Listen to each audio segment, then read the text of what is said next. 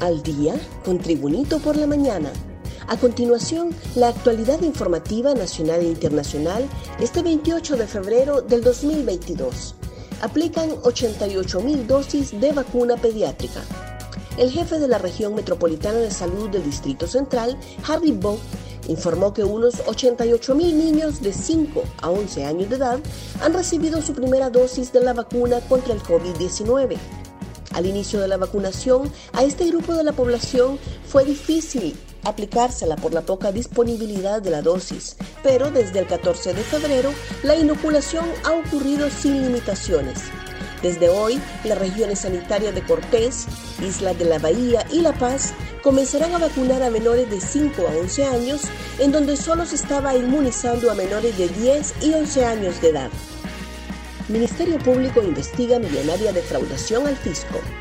La operación Némesis 2, liderada por el Ministerio Público, se desarrolla en todo el país, siendo sus principales objetivos el combate a la corrupción, a la evasión fiscal y al crimen organizado.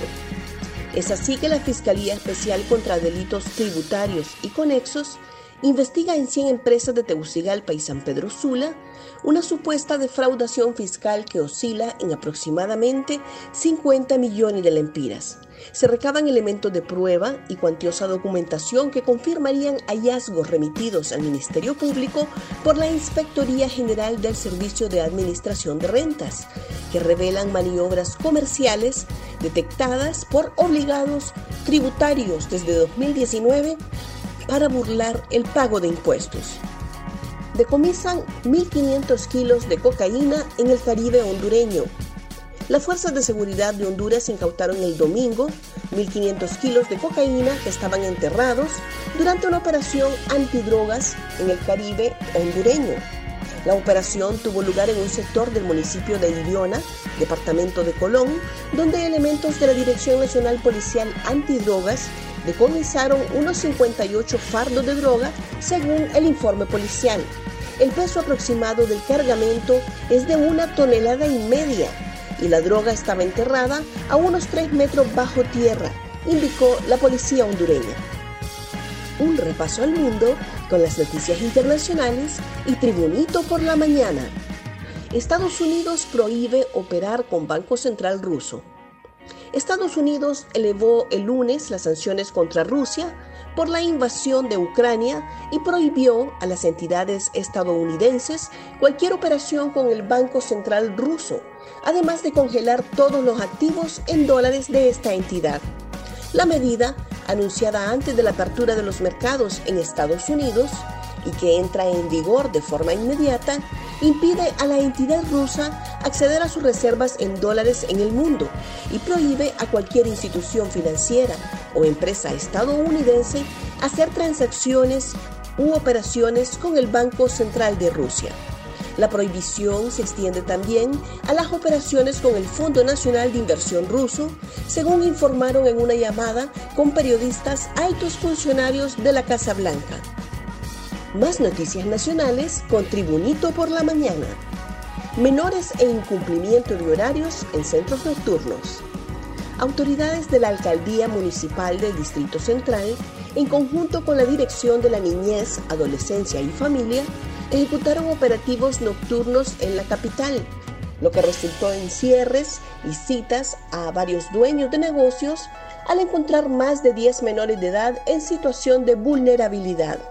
Según representantes de la Policía Municipal, los operativos de madrugada segura se realizan con el fin de dar cumplimiento a una ordenanza municipal que prohíbe a los centros nocturnos que permanezcan abiertos después de las 2 de la mañana y que haya presencia de menores de edad en esos establecimientos. Fallece Héctor Coto, el reconocido sastre de generaciones. El reconocido sastre de generaciones Héctor Coto, de 89 años, propietario de la legendaria sastrería El Sol, falleció dejando un hondo dolor entre familiares y amigos y también sus clientes que por muchos años atendió. Don Héctor nació en Trujillo, Colón, el 12 de noviembre de 1932 y en los 50 abandonó su trabajo en los campos bananeros en el Progreso y Oro para trasladarse a Tegucigalpa. Don Héctor era uno de los mejores sastres y entre sus clientes estaba el expresidente Carlos Flores y otras altas personalidades del país. Bella Danlidense gana corona del Miss Honduras Mundo. Una bella danlidense ganó la corona del Miss Honduras Mundo la noche del sábado en el contexto de la celebración de los 25 años coronando mujeres hermosas en este certamen de belleza. La joven Jesslyn Almendares es una preciosidad que desde el inicio de la competencia se convirtió en la favorita y les dio la razón al convencer también al jurado calificador que tuvo mucho trabajo en la última semana, teniendo como centro de operaciones un paradisíaco hotel en la Ceiba Atlántida. Motagua elige hoy a su nuevo entrenador.